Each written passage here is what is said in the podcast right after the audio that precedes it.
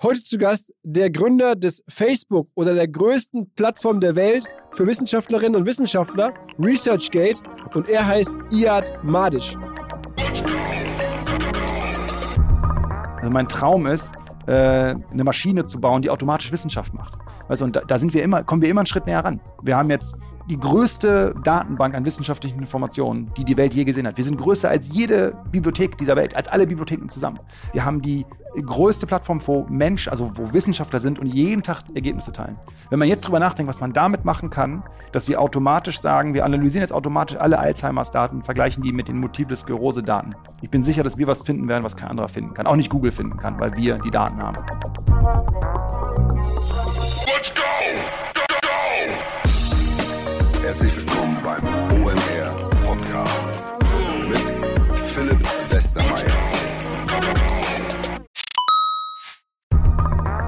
Weil die Kolleginnen und Kollegen von Instafo, also der Jobplattform für den Tech- und Sales-Bereich, von der ich hier schon häufiger berichtet habe, mittlerweile bei uns doch groß engagiert sind hier im Podcast. Ihr hört immer wieder hoffentlich von Instafo. Deswegen habe ich die Kollegen vor kurzem mal selber persönlich kennengelernt und war wirklich sehr angetan. Sie haben mir dazu erzählt, es gibt eine neue Finanzierungsrunde in die Firma. 10 Millionen werden da investiert. Das ganze Thema wird also immer relevanter. Daher nochmal hier mit Nachdruck der Hinweis, wer Menschen sucht im Bereich Tech und Sales, denkt an Instafo. Die haben da scheinbar wirklich eine neue magische Soße gefunden, wo sie über ihre Plattform ein automatisiertes Matchmaking zwischen Arbeitnehmer und Arbeitgeber ermöglichen und das ist im direkten Marktvergleich dreimal effektiver, was die Quote von Bewerbung zu Einstellung angeht. Hilft natürlich auch, dass sie bereits über 100.000 passende Talentprofile auf der Plattform haben und dass man sehr, sehr schnell ins Gespräch kommt. Innerhalb von 48 Stunden bewerben sich die ersten Talente bei den Arbeitgebern oder man kann sogar als Arbeitgeber einer vorselektierten Gruppe an Talenten aktiv eine Nachricht schicken oder sie zum Chatten einladen, um sich noch schneller kennenzulernen und zu prüfen, könnte das passen. Also nicht nur ich und die Geldgeber offensichtlich glauben an Instafo, sondern auch mittlerweile über 1800 Firmen, darunter O2, RTL, HelloFresh, MyPoster, viele, viele weitere.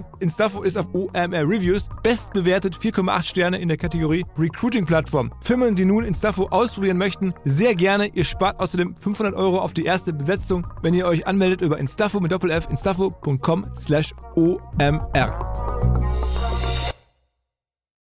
Zurück zum Podcast. Wie kann ein Typ, der die krassesten Investoren der Welt inklusive Bill Gates, dafür gewonnen hat, in sein Startup zu investieren, noch nebenher auf Profiniveau Beachvolleyball spielen. Das klären wir im Podcast. Natürlich auch die Frage, wie er diese Investoren bekommen hat, was die Firma genau macht. Vor allen Dingen auch, welche Growth-Hacking-Tricks angewendet wurden, damit weltweit Wissenschaftlerinnen und Wissenschaftler der Firma oder dem Netzwerk beigetreten sind und generell die Reise der letzten Jahre. Denn ResearchGate ist gar nicht neu. Es gibt schon seit einigen Jahren. Trotzdem ist es wirtschaftlich noch nie so richtig durchgeworden. Da habe ich versucht, kritisch nachzufragen. Ansonsten gab es Anekdoten über Anekdoten. Der IAT hat ein sehr, sehr reichhaltiges Berufsleben und damit direkt rein in dieses Berufsleben. Auf geht's! Herzlich willkommen zum OMR Podcast. Man könnte es so langweilig sagen, ein Arzt aus Wolfsburg, aber es ist in Wahrheit wirklich das ganz große Kino, was jetzt kommt. Und zwar, wir haben gerade schon im Vorgespräch ein bisschen geschmunzelt, die Geschichte von Iad Madisch, dem Gründer von ResearchGate, sitzen hier in Berlin, ähm, ist ähm, ziemlich verrückt. Iad, erstmal moin. Hallöchen. Ähm, das ist nicht falsch. Du bist eigentlich, man könnte auch sagen, aus äh, Wolfsburg gebürtig und, und Arzt auch, aber ähm, das ist nur ein Teil der Story. Genau, ich hab, äh, bin Arzt, ich bin Doktor der Medizin. Ich habe Medizin und äh, parallel Informatik studiert und ähm, genau und habe dann während des Studiums als auch nicht irgendwo, sondern du warst auch dann ein Stipendiat in, in Harvard zum Beispiel. Genau, ich war in der Harvard Medical School mhm. Mhm. und äh, habe dann Forschungen gemacht. Also ich habe meinen Doktor in der Virologie gemacht, bin dann äh, in die USA gegangen, wollte einen neuen Forschungsbereich bearbeiten. Bin dann ins äh, sogenannte Tissue Engineering gekommen, habe dann als einer der ersten oder der erste vielleicht äh, zusammen mit einem Freund äh, einen Finger auf dem Rücken einer Maus gezüchtet, also einen menschlichen Finger. Aha. Äh, also meinen Finger nochmal nachgezüchtet. Und, ähm, und genau, dann haben da Forschung zusammen gemacht und dann mein bester Freund aus dem Studium, äh, den ich äh, in Neuroanatomie kennengelernt habe, ich war sein Tutor damals, ähm, wir beide haben dann über die Grenzen hinweg weiter kollaboriert. Äh, er hat auch seine Doktorarbeit in der Virologie gemacht dann später, also in der Zeit mit mir zusammen. Ähm, und dann sind wir, sind wir zusammen auf die Idee von ResearchGate gekommen, was ein Netzwerk ist für Forscher, damit äh, Forscher sich weltweit besser austauschen können und miteinander kollaborieren können. Also das war dann aber in Berlin schon die Gründung oder wo habt ihr das gegründet in den USA? Das war eine, nee, ich war in den USA, er war in Deutschland. Ah, okay. Das heißt also, so ging das los. Wir waren eigentlich damals schon remote, auch wenn es damals nicht irgendwie äh, gang und gäbe war, haben wir eigentlich aus zwei Kontinenten aus damals angefangen, die Plattform aufzubauen. Wenn das nicht irgendwie dein Weg gewesen wäre, dann wärst du jetzt wahrscheinlich so ein Kollege von Christian Drosten so ungefähr, als Virologe. Ja, ich wollte auf jeden Fall Virologie machen, ähm, vielleicht, ja, keine Ahnung. Ich wäre wahrscheinlich in den USA geblieben. Ich hatte Möglichkeiten auch in Boston zu bleiben. Der Wunsch der Uni war, dass ich äh, da bleibe. Also deswegen wäre ich vielleicht auch da geblieben. Aber da hatte ich am Ende die Gründung oder das Unternehmertum dann nach Berlin oder wieder zurück nach Deutschland geholt. Das ist ja auch eigentlich ungewöhnlich, weil man normalerweise denkt man ja, wenn man dann eh schon da ist, dann gründet man direkt in den USA. Ja, das war so ein bisschen ein Hin und Her. Ähm, also es ging los, erst in den USA, dann zurück nach Deutschland. Die Idee, äh, mit Sören, meinem Mitgründer, und dann später noch äh, Horst, der dritte Mitgründer, der Tech-Mitgründer. Also ich habe ja Medizin und Informatik studiert. Sören war mein bester Kumpel aus dem Medizinstudium, Horst mein bester Kumpel aus dem Informatikstudium. Ähm, und ähm, dann haben wir ResearchGate angefangen. Ich habe damals noch als Arzt gearbeitet. Also ich habe angefangen als Arzt zu arbeiten, weil ich natürlich auch Geld verdienen wollte. Hier in Berlin dann? Nee, in Hannover. Ah, okay. Äh, an der Medizinischen Hochschule Hannover. Und habe dann ähm, nach ja, zwei Monaten gemerkt, okay, beides parallel geht nicht. Ähm, zur Sicherheit der Patienten ist es nicht so, äh, okay. wenn ich hier mich fokussiere und habe dann äh, wollte nach einer halben Stelle fragen, bin dann damals zu meinem Chef gegangen, äh, Professor Manz. Ich kann seinen Namen jetzt auch ähm, äh, sagen. In einer langen Zeit habe ich seinen Namen nicht erwähnt, weil ich nicht irgendwie Bashing machen wollte. Ähm, und habe ihn gefragt, ob ich eine halbe Stelle bei ihm kriege, weil ich eine volle Stelle schaffe ich nicht und die andere halbe Stelle würde ich gerne ResearchGate aufbauen wollen.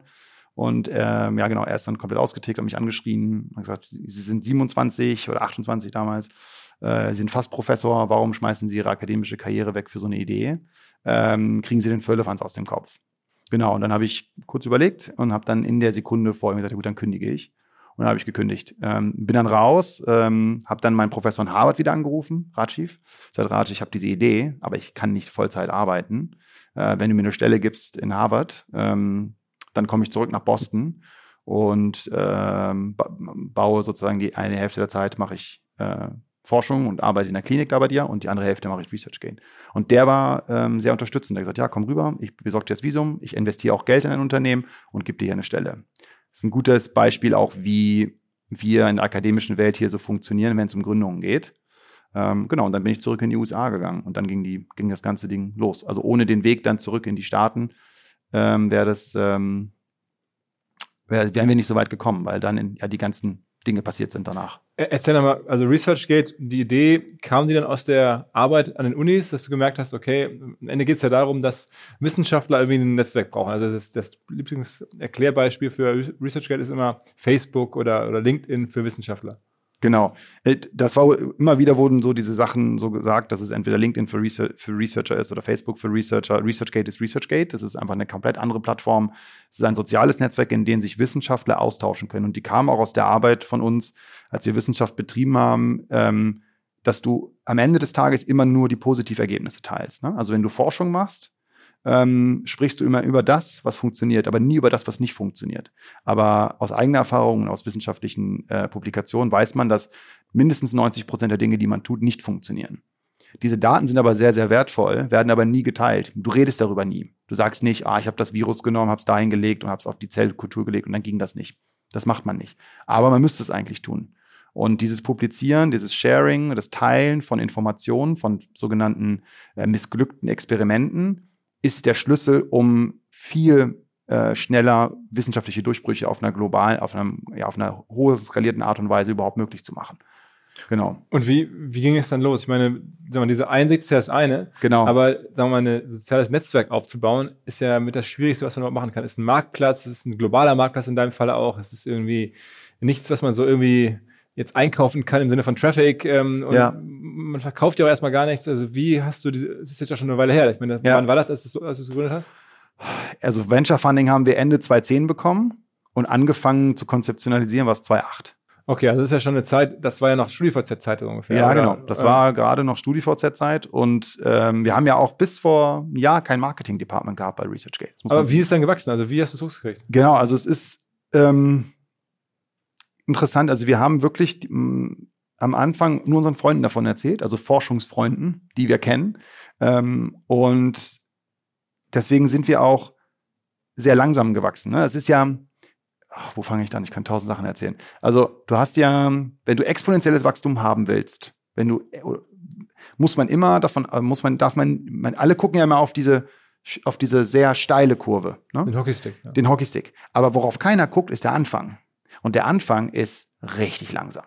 Da meldet sich mal eine Person an, dann meldet sich die zweite an, dann meldet sich wieder nur eine an. Dieser Anfangsbereich ist mit der wichtigste Bereich, um ein Produkt aufzubauen, was langfristig Erfolg hat. Das vergessen die Leute immer. Und äh, ich hatte in den ersten zwei Jahren äh, zusammen mit Sören und Horst haben wir ähm, dadurch, dass ich ja auch in Boston war, habe ich sehr viele Leute kennengelernt. Das war ja gerade, damals war das so eine Goldgräberstimmung. Jeder dachte, oh, Facebook war ja groß, sehr groß geworden in Harvard. Jeder wollte ein soziales Netzwerk für irgendwas aufbauen. Ja? Ähm, und ich war davon überzeugt, damals schon, es ist, ein soziales Netzwerk funktioniert nur dann, wenn es wirklich einen Kernwert gibt für die Leute, die in diesem Netzwerk sind und das Netzwerk Mehrwert bekommt durch die Leute, dass sie, wenn sie da sind. Ähm, und wir haben das wirklich durch Leuten davon erzählen, die dann wieder anderen Leuten davon erzählt haben, ähm, aufgebaut. Die ersten zwei Jahre. Dann habe ich ja Matt Kohler, der ja Mitgründer von LinkedIn war und zweiter Mitarbeiter bei Facebook bekommen, als äh, Investor und auch eine Story, gibt es eine tolle Story zu. Ähm, und der hat mir dann gesagt, auch wenn du das aufbauen willst, ich kann dir helfen. Wir müssen aber, und zurück zu dem exponentiellen äh, Denken, der Anfang wird langsam sein. Und das wird, wir werden sehr lange an kleinen Sachen optimieren. Und ich werde nie so ein Meeting, ich werde das Meeting in, in, in Zürich nicht vergessen, damals, in 2012, ähm, wo er sich die Zahlen angeguckt hat und meinte, das ist es. Und darauf optimieren. Und dann haben wir optimiert und dann sind wir, glaube ich, ein Jahr später haben wir dann sehr schnelles, fast exponentielles Wachstum erreicht. Ich meine, dieser Matt Kohler ist ja, sagen wir mal, bekannt mittlerweile für Benchmark, glaube ich, oder gewesen, zumindest Partner bei einem der erfolgreichsten Venture Capital Fonds der Welt, ähm, die auch bei euch investiert sind. Genau. Ähm, aber der hat ja mehrere Social Networks also erlebt. Ne? Richtig. LinkedIn, Facebook. Und was hat er dann bei dir gesehen? Also was war es dann, worauf der geguckt hat? Also er hat, ähm, ich war ja damals, das war ja wirklich noch, in Berlin gab es ja kaum Startups, kaum, also ne, ich war ja damals in Boston. Eine Freundin von mir in Boston sagte dann zu mir, Iad, wenn du das Ding aufbauen willst, musst du ins Silicon Valley. Da sind die Leute, die dein Business verstehen, die, die Netzwerke verstehen. Ostküste sind SaaS-Businesses, Netzwerk-Businesses sind Westküste, so hat sie das für mich aufgeteilt. Äh, mit der bin ich immer noch sehr gut befreundet. Ähm, und sie, ich bin dann wirklich, habe mir ein Flug, ein Ticket gebucht, bin einfach angekommen, okay, jetzt bin ich hier. Ähm, was nun? Und dann habe ich angefangen, mich durchzunetzwerken. Facebook damals war so eine Mischung eigentlich aus dadurch, dass das noch so neu war, haben die Leute eigentlich de facto noch alle ihre Nachrichten gelesen. Also du konntest, Kevin Efrusi, ich weiß nicht, ob der Name dir was sagt, war der Typ, der den Deal für Excel bei Facebook gemacht hat, diesen, den, den erst, erste Venture-Runde äh, für den, für den äh, Jim Breyer. Ähm, und der war der Typ hinter Jim, der das gemacht hat. Kevin ist jetzt riesig, der ist jetzt bei äh, eine Riesennummer geworden. Ähm, und den habe ich aber angeschrieben. Und dann war ich da und habe den dann getroffen und dann war das Excel damals. Und durch ihn habe ich jemanden anders kennengelernt, Simon Levine, der dann auch gesagt hat, hey, weißt du was, ähm, ich stelle noch ein paar Leute vor. Dann habe ich Michael Birch kennengelernt, ich weiß nicht, ob der Name ja, ja, klar. Genau, und Michael sagt, pass auf, ich kenne jemanden, der passt perfekt auf das Business, was du machen willst. Und dann habe ich, ähm, ich war immer noch sehr skeptisch VCs gegenüber. Ich hatte sehr Angst, sehr viel Angst, Geld von Risikokapital. Michael Birch, war, war das Bibo? Oder? Ja, genau, war Bibo, genau. Also und die war, Social Network. Ne? Richtig, Gerade, wenn du sagst, der Name sagt mir was jetzt, okay. Ja, der, hat das, der hat das ja für 850 Millionen oder so verkauft an AOL. Äh, ihm gehörten, glaube ich, noch 80 Prozent damals vom Business und jetzt hat er es, glaube ich, für eine Million gerade zurückgekauft oder so oder für, für, eine halbe Million, um es wieder neu aufzubauen. Also der war, der, der ist auch wirklich ein krasser Typ. Ne? Der ist auch super. Der, der, der Bibo auch total mechanisch auch aufgebaut, sehr smart, sehr, sehr also Physiker. Alles so die Typen, die in der ersten Generation aber richtig, mitgemacht richtig, haben. Richtig, die soziales Netzwerkwachstum verstanden haben. Und dann hat er mir Matt Kohler vorgestellt. Und was ich ja, wenn ich zu Meetings gehe, google ich die Leute nie. Mache ich immer noch nicht weil ich einfach nicht voreingenommen sein möchte über das, was ich halt lese, sondern ich möchte die Leute wirklich ohne irgendwas kennenlernen. Und dann war ich halt in dem Meeting mit Matt und ähm, der hat dann gesagt, ja, pass auf, ähm, ich habe ihm die, die, Präsentation gezeigt und in der gesamten Präsentation, ich meine, ich habe die noch, das sind irgendwie zehn Slides, da ist nichts über Monetarisierung drin. Geht es nur um das Netzwerk und was ich denke, was passieren wird, wenn wir alle Forscher der Welt in eine Plattform bringen mit den Inhalten wie sich unsere, die Geschwindigkeit der Durchbrüche in der Wissenschaftswelt verändern werden, wenn wir das schaffen. Und äh, Matt hat dann nach drei Folien äh, zu mir gesagt, Iad, was ist denn dein Ziel? Warum machst du das? Da habe ich gesagt, na, ich will den Nobelpreis gewinnen. Und das war, wenn, das gibt es auch ein, ein TechCrunch-Interview mit äh, dem Gründer von TechCrunch damals, der, wo er das auch sagt, warum hast du investiert? Er meinte deswegen, weil ich gesehen habe, der Typ hört erst dann auf, wenn er seine Mission erreicht hat. Und das gilt bis heute, also bis heute bist du auf der Mission äh, Nobelpreis. Nee, jetzt, ich meine, ist ein bisschen angepasst. Ich will, dass die Forscher, die auf meiner Plattform sind, die Nobelpreise gewinnen ähm, und dass wir es schneller schaffen, die Probleme der Welt zu lösen und nicht mehr, dass ich den jetzt gewinnen möchte. Aber ich damals glaub, hat das die Leute offensichtlich beeindruckt. Damit irgendwie überzeugt, dass es mir nicht ums Geld geht, sondern mir geht es darum, etwas Großes aufzubauen, was Impact hat. Und wenn man das schafft, kann man damit immer Geld machen. Aber was, was war sozusagen die, die zwei, drei Learnings in der, bei dieser Fragestellung, wie kriegt man ein soziales Netzwerk in, in Gang, was, was die da vermittelt haben? Also ich habe dann, genau, ich habe dann mit Matt angefangen zu arbeiten und eine der Sachen, die wir dann sehr schnell gelernt haben, ist Qualität. Also wenn du eine exponentielle Kurve hast, ist der Anfang langsam. Aber der, der Anfang, das muss hochqualitatives Wachstum sein. Das darf kein Wachstum sein, was man aus irgendeinem ähm, durch Marketing oder durch was auch immer versucht zu erreichen, sondern es muss, die Leute müssen kommen, der Intent muss klar sein, das, was sie wollen, das muss abgebildet sein in dem Produkt und sie müssen, mit dem musst du konstant Feedback, dir Feedback holen und mit denen das weiter aufbauen und die engaged halten. Dann wird sich, dann wird der Kern stark und daraus wird sich dein Netzwerk ergeben. Ich weiß noch, damals, äh, als ich dann Matt das gesagt habe mit den ich will Nobelpreis gewinnen, hat er gesagt, pass auf, ich lade dich nächste Woche ein zum Partners Meeting äh, bei Benchmark ich kannte diese ganzen Namen nicht, ich kannte Benchmark nicht, ich kannte Excel, ich kannte diese Namen alle nicht. Und ähm, dann habe ich damals auch Partners Meeting nicht verstanden, was es bedeutet. Ich dachte, er will mich verkuppeln. Oder ich gesagt, ja, ich habe eine Freundin und ich möchte eigentlich nicht. Und dann, hä? Naja, und dann hat er mir gesagt, naja, nächste Woche Dienstag, wenn du kommen möchtest. Dann habe ich gesagt, nee, ich fliege morgen schon zurück nach Boston. Hab dann abgelehnt, ähm, komme nicht ähm, ruft dann ein Freund von mir Man aus. Muss man sagen, dass so, so eine Einladung zum Partners-Meeting bei einem, auch da wieder äh, super Fonds ist natürlich schon eine große Ehre. Ne? Ist, ja, wusste ich natürlich damals null. Ne? Also das abzulehnen ist schon, der war auch super überrascht, dass ich das ablehne. Ähm, und dann habe ich ähm, meinen besten Kumpel aus, aus äh, Harvard angerufen, der an der Harvard Business School war. Und den habe ich angerufen und meinte, hey, äh, Karl, ähm, ich habe gerade ähm, Typen getroffen, boah, der heißt Matt, Matt. Und er so, Matt Kohler. Ich so, ja klar, kennst du den? Er so, ja klar, der war Mitgründer von LinkedIn und zweiter Mitarbeiter Facebook. Der hat die, bis dato in der Zeit die zwei größten sozialen Netzwerke mit aufgebaut. Und ich, oh, okay. Weil er hatte auch Ahnung, weil er hatte ein gutes Gefühl auch. Und er meinte, ja, der wollte mich zu so einem Partners-Meeting einladen. Ja, er musste auf jeden Fall hin. Der ist doch bei Benchmark. Ich so, ja, genau, woher weißt du denn das? Ja, das ist mit der beste Fonds der Welt. Okay. Dann habe ich Matt nochmal angerufen, hey Matt, äh, kann ich doch noch kommen? Also ja, kein Problem. Und bin dann Dienstag hin, nächste Woche war dann in diesem Meeting und dann hat Bill Gurley, der sagte ja wahrscheinlich auch was, ja. der Name, ne, hat sich die Wachstumskurve angeschaut und meinte zu mir so, äh, kannst du mir erklären, wie viel Euro du pro Nutzer ausgibst? Und ich habe die Frage nicht verstanden. Und ich so, hä? I, I don't get, what, what do you mean? Und dann, how much do you pay for the growth I'm seeing here, for each user? Like, und ich gesagt, ich verstehe das nicht. Und dann war ich wirklich, bin nervös geworden, weil ich die Frage nicht verstanden habe. Und dann fragt er nochmal und dann Matt meint, dann Matt guckt zu ihm, macht nur so und dann meint er so, so zu mir, also null. Und ich, ja genau, null. Und das war der Moment, im Nachhinein haben sie mir die Entscheidung, wo sie gesagt haben, okay, wir investieren in das Produkt und in den Typen. Weil du einfach eine Plattform hattest, die gewachsen ist, aber in der Nische. Also es ging um einen Wissenschaftler, Researcher. Genau. Ähm, und das ist dann jetzt auch schon eine Weile her. Also seitdem Richtig. ist es kontinuierlich weiter gewachsen. Gab es mal irgendwie einen, einen, Sockel oder hat es immer weiter funktioniert? Auch irgendwie sozusagen ist es schon eine andere Epoche damals gewesen, muss man sagen. Es war damals auch alles stationäres Web, mittlerweile ist alles App. Ähm, wie ist es bei euch gewesen? Genau, also es ist konstant weitergewachsen. Man muss halt sagen, dass die Wissenschaft ja dann, die haben wir ja nicht irgendwie aus Web 1.0 geholt, sondern aus Web 0.0 geholt. Äh, Wissenschaft ist ja in vielen Bereichen noch viel, viel weiter hinterher als andere Industrien, auch jetzt noch. Also wir sehen ja jetzt erst, dass wir mit den Wissenschaftsverlagen, mit denen wir arbeiten, teilweise erst, ja, teilweise in Web 1.0, Web 2.0 erst gehen. Ähm, und wir ja jetzt mit ResearchGate auch schon überlegen, was ist der nächste Schritt mit dem, was wir da tun wollen. Ähm, wir hatten wie jedes Unternehmen auch krasse Challenges. Vor allem, ich würde sagen, die, die, größte, die größte Challenge, die wir als Unternehmen hatten, war, ähm, mit Erfolg umzugehen. Also wir waren ja dann, sind losgegangen, wir, haben erst, wir waren ja die erste, das erste Startup in Berlin, auch noch vor Soundcloud, die Funding hatten aus dem Valley. Und wir sind ja dann mit dem Investment von Benchmark sind wir zurück nach Berlin gegangen. Ähm, danach haben wir Founders Fund als Investor bekommen. Peter Thiel. Peter Thiel, der ja auch persönlich sich das Investment angeguckt hat, der ja vorher noch in den Konkurrenten von uns investiert hat, die dann untergegangen ist und dann bei uns. Also Matt hat den angerufen und meinte, hey Peter, das Ding, das wird gewinnen, äh, schau dir bitte diesen Typen an. Und dann habe ich Peter getroffen, das gesamte Founders Fund Team. Ähm, genau, der kam rein, war ein bisschen zu spät, hat mir seine Standard drei Fragen gestellt, die er ja allen Gründern stellt. Und dann nach der dritten Frage ist er aufgestanden, hat die, die Hand auf die Schulter von Luke Nosek, der ja Mitgründer von auch PayPal und erster Investor von SpaceX ist und gesagt, Luke, I want to invest in this guy and doesn't matter how much it costs. Und dann ist er rausgegangen. Was waren die drei Fragen?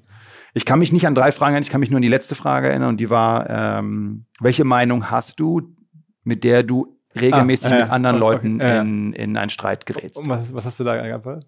dass ähm, eine offene Wissenschaftskultur zu mehr Output führen wird, trotz des Konkurrenzdenkens. Weil Wissen, man denkt ja immer, dass Wissenschaftler sind Konkurrenten, sie wollen alles für sich behalten und dadurch, wir werden, wir kommen schneller voran, weil es Konkurrenzdenken gibt. Ich glaube aber, dass durch ein offenes System wir schneller vorankommen, als durch ein geschlossenes oder halbgeschlossenes System. Heißt, dann ist Peter Thiel ähm, eingestiegen. Mittlerweile reden wir von, hast du mir gerade erzählt, der, einer der 110 größten Webseiten der Welt nach Traffic. Also ist irgendwie Mhm. so von den meistbesuchten Websites der Welt, der Top 100 in der Nische. Das heißt, mittlerweile ist er den, muss er, stelle ich mir so vor, die Wissenschaftswelt da komplett angekommen sein bei dir. Ja, auf jeden Fall. Also in der, in der Wissenschaftswelt sind wir natürlich die größte Webseite. Ne? Also da gibt es jetzt nicht so viel, was äh, mit uns mithalten kann. Aber jetzt im Vergleich, jetzt, wenn wir jetzt die Webseiten nehmen, ja, mit allen verglichen mit den Huffington Post und der New York Times dieser Welt, ne, sind wir. Ist das alles auf der, nach wie vor in der, auf der stationären Website oder ist es dann auch irgendwie auf der App oder habt ihr eine Genau, wir haben eine iOS-App. Äh, jetzt in drei Wochen kommt die Android-App raus. Ähm, genau, nee, auch das fängt jetzt an. Da haben wir auch neue Ideen, was wir da machen wollen, auch zukünftig. Aber das kommt jetzt erst dazu noch. Das ist noch gar nicht, ähm, das ist noch, also wir sehen super krasses Engagement in der iOS-App ähm, und wollen jetzt da auch mehr rein investieren. Also bisher gibt es auch noch nichts so Science on the Go. Da sind wir dann wiederum auch die Ersten. Ja. Ich weiß noch sehr genau, wie mir vor vielen Jahrzehnten zum ersten Mal der Begriff Bausparen begegnet ist. Und zwar war damals mein Opa relativ sauer, weil ihm das damals angeboten wurde und es natürlich in seinem damaligen Alter schon sehr spät war. Aber jetzt fast forward einige Jahrzehnte und ich werbe oder ich weise hin auf ein Bausparangebot und glaube trotzdem, mein Opa wäre einverstanden und es macht sehr viel Sinn, insbesondere für Menschen, die erwerbstätig sind, die in ihren 20ern, 30ern oder 40ern sind. Das könnte wirklich top sein, wirklich helfen, sich Ziele zu erfüllen und vor allen Dingen zusammenzuarbeiten mit dem richtigen Partner. Und ich denke, die Expertinnen und Experten von der LBS sind solche und beraten euch Ihr sichert euch einfach jetzt schon die Kreditzinsen der Zukunft in der Hoffnung, dass sie auch in Zukunft möglichst attraktiv sein werden. Aber man weiß zumindest jetzt, zu welchem Zinssatz man eines Tages bauen kann. Und man spart halt bis dahin kleine Beträge, bekommt auch eine staatliche Förderung, wenn man jetzt anfängt zu sparen. Und man weiß, eines Tages, wenn ich das Geld zusammen habe, kann ich mit dem Darlehen und dem entsprechenden Zins, den ich heute kenne, sicher rechnen und loslegen. Also wer diese Bau- und Immobilienträume hat, bitte informiert euch nochmal im Detail bei der LBS. Ich weiß auch aus Jahrzehnten mittlerweile, die sind da, die Experten, die Bausparkasse der Sparkassen. Die haben zahlreichste Beraterinnen und Berater. Ihr findet hier in den Show Notes alle möglichen Informationen dazu, genauso wie unter kriegst du hin ein Wort kriegst du hin Punkt jetzt slash Bausparen.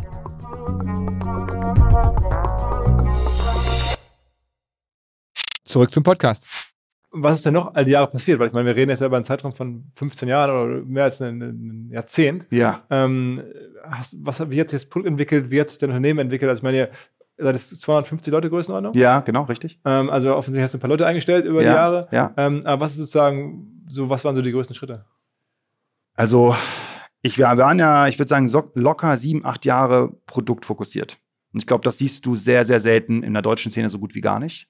Ähm, in der US-Szene siehst du das häufiger, wo du, like, Unterne wo du Unternehmen hast, die dann sagen, du machst nur das Produkt, nichts anderes ähm, und du machst keine Monetarisierung. Das heißt also, die ersten sieben, acht Jahre haben wir de facto nur Produkt gebaut, äh, ein Netzwerk gebaut, in dem Wissenschaftler sich austauschen können und zusammenarbeiten können.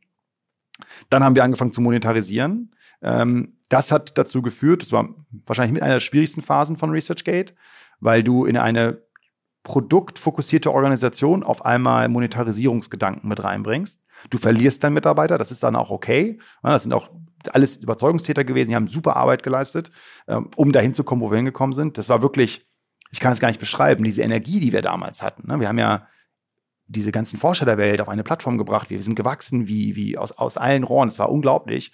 Und dann auf einmal, okay, wir müssen jetzt aber auch Geld machen. Und das war eine sehr schwierige Phase, auch im Gründerteam, ähm, weil dann auch irgendwann klar wurde, okay, wir sitzen, wir, wir saßen damals äh, als Gründer zusammen und haben gesagt, hey, wir, wir sitzen hier alle, wir, jeder, wir wachsen wirklich so schnell. Und die Gefahr von Tech-Unternehmen oder wachsen schnell Unternehmen, dass sie dann den Absprung nicht schaffen, das gründergeführte Unternehmen in ein professionelles Enterprise umzuwandeln. Ähm, weil die Dinge, die dich bis zu diesem Punkt gebracht haben, werden auf jeden Fall nicht die Dinge sein, die dich die nächsten Jahre bringen. Und das hätte uns als Unternehmen fast gekillt, wenn wir diese Change, die vor allem natürlich mit mir als CEO beginnt, äh, wenn ich diese Change nicht für mich selbst gewollt hätte und, ge und auch hätte mich selbst managen können und dann es dann nicht auch dann in die Organisation tragen können. Und das haben wir dann gab es ein Change Management. Die Plattform ist weiterhin gewachsen. Ähm, es gab dann trotzdem so eine Art, würde ich sagen, zwei, drei Jahre ähm, Change, wo Plattform weiter gewachsen ist, die Revenues ähm, weiter gewachsen sind auf einem moderaten Level. Dann. Revenues heißt bei euch Werbung und vor allen Dingen auch Jobanzeigen. Genau. Ähm, also werden dann nach, nach Forschern gesucht. Richtig. Also vor allem Werbung. Äh, Großteil des Revenues, 80 Prozent ist Werbung. Ähm, von aber ähm, also ist, wir haben ja zwei Werbeprodukte, einmal Locked Out, einmal Locked In. Also für Nutzer, die drin sind im Produkt, sind äh, Werbung nur von Kunden, bei denen es halt wirklich Wissenschaftler sind. Also zum Beispiel, da machen wir auch mal das meiste Geld drin, sind mit Enterprise-Kunden, sowas mit Illumina, Thermo Fisher, die ihre Mikroskope verkaufen wollen oder sowas, äh, die dann mit den Forschern äh, dann damit halt eine Werbung. Aber keine Subscriptions, also die, die Nutzerzahlen bis heute nichts. Nein, bis, die, die Nutzerzahlen bis heute nichts, genau. Ähm, und äh, die anderen 20 Prozent kommen aus dem Recruiting. Ja. Und sagen wir mal, Subscriptions machen keinen Sinn. Ich meine, wie viele Millionen Profile habt ihr? Wir haben jetzt, glaube ich, die 24, nee, die 23 Millionen haben wir jetzt. Wenn man äh, davon jetzt überlegt, irgendwie, weiß ich nicht, 3 Prozent äh, würden da irgendwie äh, bezahlen, das wäre schon auch eine große Summe. Ja, ähm, wir haben häufiger mal drüber nachgedacht, ob Subscription das richtige Modell ist. Ähm, ich würde, ja, vielleicht ist auf jeden Fall immer, immer eine Sache, über die man nachdenken sollte. Ich denke, ich sehe das, du musst dir das so vorstellen, wir haben ja mit, also die, die Wissenschaftswelt selber war gebaut in einer Art und Weise, in denen der Forscher das Byproduct ist, das Nebenprodukt der Wissenschaftswelt. Ne? Also sagen wir mal, äh, die Konferenzen laden Wissenschaftler ein, damit sie da sprechen für die Konferenzen sind die Wissenschaftler ein Business. Die Verlage nutzen die oder haben dann die Forscher publizieren, die, die Journale, aber die Journale waren ja nie designt für eine Art, auf eine Art und Weise, dass es perfekt ist für den Forscher. Das heißt also, war immer der Forscher eigentlich gar nicht im Zentrum, sondern es war mehr oder minder das Business war im Zentrum. Und wir haben mit ResearchGate das erste Mal geschafft, den Forscher in das Zentrum des Denkens zu bringen. Ähm, jetzt gerade ent entwickelt sich das Ökosystem auch genau in diese Richtung. Das Ökosystem versteht, wir müssen in unser Denken müssen wir ähm, den Forscher ins Zentrum bringen. So, und die spannende Frage ist jetzt, wo holst du die Subscriptions? Holst du die Subs es gibt ja mehrere Player in dieser ganzen. Es gibt die wissenschaftlichen Konferenzen, es gibt die wissenschaftlichen Gesellschaften, die Societies. Dann gibt es die wissenschaftlichen Verlage. Das ist ein eigenes Thema. Da werden wir ja auch verklagt seit, ja. seit ein paar Jahren. Sagen, da gibt es ganz schön Pushback. So, ne? Auf jeden Fall. Ähm, da ist es nochmal ein eigenes Gespräch. Äh, oder können wir gleich noch zu sprechen. Dann gibt es die ganzen Funding Agencies, also die ganzen, die Geld ausgehen, sowas wie DFG oder NIH, NSF. Das ist über eine Trillion jedes Jahr insgesamt an, an, an R&D Spend in der Welt. Ähm, und ähm, dann gibt es äh, noch die ganzen Universitäten, die ja auch ein eigener Player sind. Dann gibt es die ganzen Firmen noch, ja, also die die Produkte produzieren für die Forscher, die selber auch R&D haben.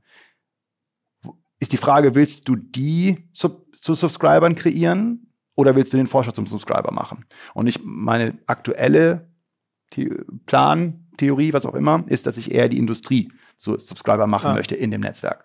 Ähm, und das gucken wir uns gerade an. Aber die Industrie, wie gesagt, du hast gerade schon angesprochen, einige davon haben, hatten gar keinen Bock auf euch und haben euch erstmal verklagt und gerade auch die Verlage ähm, haben es, glaube ich, nicht so gerne gesehen, wenn Arbeiten, die bei denen erschienen sind, wenn ich es richtig verstehe, in den Verlagen bei euch und auf einmal auch gepublished werden, zum Beispiel. Genau, also es war, ähm, wir haben ja von den Verlagen sehr, sehr lange nichts gehört. Ne? Wir, wir sind immer größer geworden und natürlich war klar. Also wir reden von so Verlagen wie Elsevier ist, glaube ich, ein Name. Genau, Elsevier, Springer Nature, Wiley, das sind so die Verlage. Und ähm, was wir halt, äh, wir haben immer natürlich immer alles beachtet äh, mit Copyright und so weiter. Wir haben immer das Copyright äh, respektiert von den Verlagen, Schrägstrich von den Forschern, abhängig davon, wie die Situation war.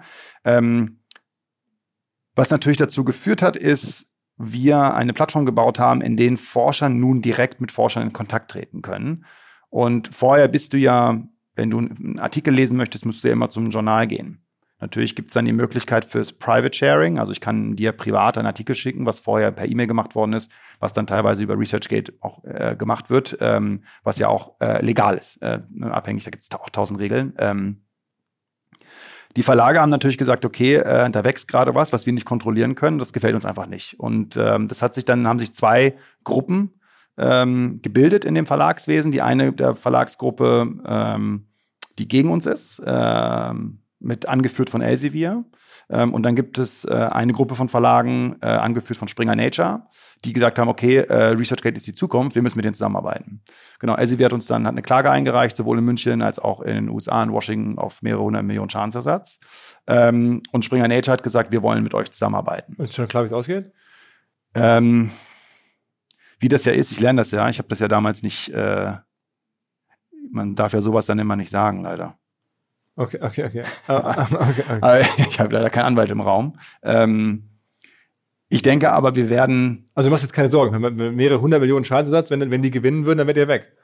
Ich habe mir noch nie Sorgen gemacht. Ähm, ich glaube, in dem Moment, äh, wenn so große Player auf einen aufmerksam werden, dann weiß man, dass man irgendwas richtig macht. Ähm, ich denke, nein, also Sorgen, nee, überhaupt nicht. Nochmal zurück. Mach mir keine Sorgen. Wir sind in, in einem guten State, auch in, in der aktuellen Situation. Wir ähm, werden sehen, wo das hinführt in den nächsten Monaten, um es mal so zu formulieren, mit einem kleinen Lächeln. Ähm, okay, das heißt aber, klar, diese 100 Millionen oder noch mehr Klage, wenn die käme oder wenn die jetzt wirklich drohte zu gewinnen, dann wäre die Firma ja sozusagen platt. Das muss man ja so sagen. Ne? Genau. Aber ähm, das, genau. Scheint jetzt nicht so zu sein. Ich äh, treffe dich hier guter Laune an, insofern gehe ich mal davon aus, das ist nicht der Fall. Äh, wie viel ähm, Umsatz macht ihr mittlerweile? Ich meine, nach so vielen Jahren und auch jetzt mit ja. Werbung. Ähm, was kommt da so zusammen? Also wir haben jetzt letztes Jahr äh, über 20 Millionen gemacht. Genau. Und dieses Jahr werden wir wahrscheinlich so zwischen 30 und 50 Prozent wachsen wieder. Ist jetzt natürlich für die lange Zeit auch noch, auch noch gar nicht so viel. Ne? Ich meine, wenn man genau. überlegt, andere Netzwerke, die haben man teilweise schon irgendwie hunderte von Millionen gemacht, sind wieder verschwunden, so ungefähr. Äh, ihr kommt da ja langsam. Richtig, auch, absolut. Und das ist auch etwas, was Matt auch sehr früh gesagt hat, dass das Produkt eine Sache ist und dann die Monetarisierung die nächste Sache ist, die man dann erst dann entwickeln kann, wenn die Industrie bereit ist, auch das Produkt zu akzeptieren. Und ich weiß, dass jeder andere Investor ResearchGate wahrscheinlich vor vier Jahren verkauft hätte gesagt hätte, okay, jetzt macht er hier gar nicht so viel Revenue, warum? Ähm, lass uns mal das jetzt verkaufen lieber, weil das ja, hat ja einen tollen Wert und wird jemand schon eine Milliarde oder zwei oder so dafür zahlen. Ähm, die Kaufangebote, die ich auch bekommen habe in den letzten Jahren, habe ich halt immer abgelehnt, ähm, weil ich genau wusste, irgendwann wird die Industrie ready sein für das Produkt, was wir jetzt sehen, äh, seit anderthalb Jahren. Und deswegen wachsen wir jetzt auch wesentlich schneller und sind auf einem Trajectory, wie man sich das gedacht hätte vor vielleicht fünf Jahren, sechs Jahren, wenn die Industrie damals ready gewesen wäre. Das heißt, wir sehen jetzt bald, sagen wir mal, dass ihr so 100 Millionen Umsatz oder so knackt. Ja, in den nächsten Jahren, ja. Okay. Mit, mit hoher Sicherheit, ja. Und es, es, gab auch schon, äh, sagen wir mal, Angebote, wo du jetzt für eine Milliarde vielleicht nicht, aber mehrere hundert Millionen oder so hättest verkaufen können? Ja. Das wäre möglich gewesen. Ja. Aber wolltest du nicht. Richtig. Aber immerhin, du hast noch ein paar Anteile verkauft oder eine Kapitalerhöhung gemacht, da haben wir noch nicht drüber gesprochen. Ähm, es ist noch eine prominente Person, vielleicht eine der erfolgreichsten Business-Personen der Welt äh, oder historisch sogar, eingestiegen, Bill Gates. Ähm, genau. Ist auch noch irgendwann an Bord gekommen. Richtig. Ähm, ich hatte damals nach der Series B, habe ich äh, mit äh, Matt gesprochen. Matt fragte mich, wen ich als nächsten Investor haben möchte. Da habe ich gesagt, Bill Gates. Und äh, meinte Matt, okay, an den kommt er auch nicht so einfach ran. Äh, das ist dann auch äh, ein bisschen schwieriger und hat mir dann, ähm, ich habe gesagt, ja, trotzdem, ich möchte irgendwie an die Person ran, irgendwie muss es ja einen Weg geben. Und dann sind wir über mehrere Ecken und Kanten, bin ich dann zu der rechten Hand von Bill gekommen. Äh, der hat mich dann nach Seattle eingeladen, ich habe mich mit dem getroffen, äh, unterhalten. Und während des Meetings, äh, der war sehr, also ich kam rein und dann meinte, Boris ist sein Name, Boris meinte zu mir so, okay, also der Preis ist ganz schön hoch, was du da abrufst. Was, was, äh, was, was für welches reden wir da so größer? Ah, haben wir nie drüber geredet, weil mir das nie so wichtig war. Okay, aber wir reden schon über, sagen wir mal, dreistellige Millionen, so Was ist dreistellig, sag mal? 500 Millionen so. Ah, ja, ja, ja, genau. Irgendwo. Hm. So, ja. ja. und schon luftig. Ja, schon luftig, vor allen Dingen, wenn du kein Revenue machst. Ne? Also es ist ja immer, das ist ja, äh, ich habe von vielen Investoren auch gehört, die gesagt haben, Alter, ihr habt eine Bewertung bei der Revenue-Zahl. Das haben wir so noch nie gesehen. Weil aber auch jeder weiß, also es ist relativ einfach. Entweder schaffst du das, das Netzwerk aufzubauen, dann wird irgendwann es einen Wert geben für, für das, wenn das, dann wird es halt auf jeden Fall viel mehr wert sein als das, was man jetzt sieht, oder halt einfach nicht. Das ist eins von den beiden. Ne? Und dann hat er gesagt, okay, Bewertung ist zu hoch, äh, Bill Gates macht auch kein Investment in Tech-Produkte, das sagte er damals. Und er hat auch überhaupt keine Zeit in den nächsten drei Monaten äh, für einen Termin, aber zeig mal, was du hast. Naja, habe ich ihm das gezeigt und der war dann, wurde richtig nervös während des Meetings, merkt dann so, krass, dieses Produkt kann alles verändern. Ähm, und fragte mich dann, okay, was ist denn mein Ziel langfristig, was möchte ich denn machen? Und ich sagte, na, ich will halt eine offene Wissenschaftswelt etablieren, in der wir Wissenschaft wird ja datengetrieben werden. Ja, wir, da kommen wir, wir werden ja immer mehr Daten nutzen, um zu entscheiden, was, ähm, was ich als Forscher machen möchte und wie ich es machen sollte. Und er hat dann gesagt, okay, ist richtig krass, wo bist du denn nächste Woche? Und äh, ich wusste natürlich in der Sekunde, okay, da fragt mich das wegen Bill ja. wahrscheinlich. Und dann, dann bist du in den USA oder in Europa. Und da habe ich so logisch überlegt, okay, wenn er mich das jetzt fragt, wahrscheinlich denkt er, ich fliege zurück, weil ich ja aus Europa komme. Also ist wahrscheinlich USA die bessere Antwort. Da habe ich gesagt, ja, USA. Also, ja, nee, äh, Mist, der ist in Europa nächste Woche. Und ich, ah, ja, okay, lass mal drüber nachdenken. ah, vielleicht bin ich auch in Europa. ja, und dann war ich in Frankfurt irgendwie und dann rief der mich an, also, ja, wir treffen uns morgen in Frankreich.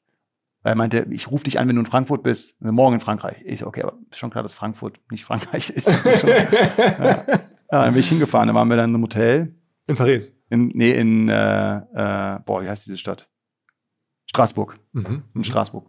Ähm, und da ist er ja mit seinem Privatflieger irgendwie angekommen und dann in dem Hotel sagte Boris zu mir, okay, lass uns abends nochmal treffen, dass ich dir nochmal ein bisschen sage, wie Bill ist, worauf du achten musst und so, ne? Und er hat zu mir gesagt, pass auf, äh, eine wichtige Sache, wenn Bill ruhig ist, dann machst du irgendwas falsch. Also wenn der ein bisschen agitierter ist und aufgeregter ist, dann machst du was richtig. Ja. Genau, nächster Tag, Meeting. Ich warte unten im, im Foyer, werde abgeholt äh, auf Etage 6 komplette Etage mit Sicherheitsleuten, Leuten Maschinengewehren, wirklich richtig krass, alles abgesperrt.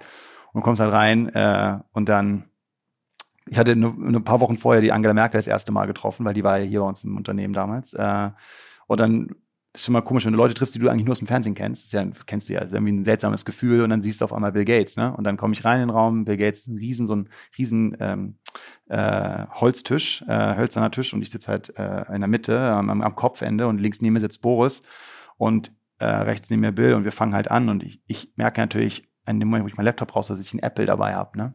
Ich dachte so, ah, heute hättest du mal wenigstens einen Microsoft-Computer mitbringen können, ne? Aber egal, ich dachte, er würde schon nicht merken. Naja, angefangen, äh, die Präsentation zu zeigen und er war super ruhig. Die ersten Slides. Und ich dachte so, scheiße, okay, läuft nicht gut. Ne? Dann dachte ich, okay, ich muss jetzt meine Story ein bisschen ändern und bin dann auf, äh, was ich denke, was verändert, was Wissenschaft, offene Wissenschaft für uns als Menschen verändern wird, wenn wir das, wenn wir das erreichen ähm, als Plattform. Und dann ist der aufgestanden, also wirklich, Stuhl ist rumgefallen, er ist um den Tisch gelaufen, fing an ganz wild äh, drüber nachzudenken, was das alles bedeuten würde für die Welt, wenn wir das schaffen, die Plattform zu werden. Also merkte ich, okay, geil, ähm, das hat ihn jetzt getriggert. Kommt wieder zurück und er meinte, ja, er macht so auf meinem Screen so und will dann irgendwie so nach links swipen auf dem Screen. Und ich dann so, äh, Bill, that doesn't work. Und er guckt dann so, ah, it's just a Mac. Ich so, ja, okay. Und dann hat er das doch gemerkt, ja.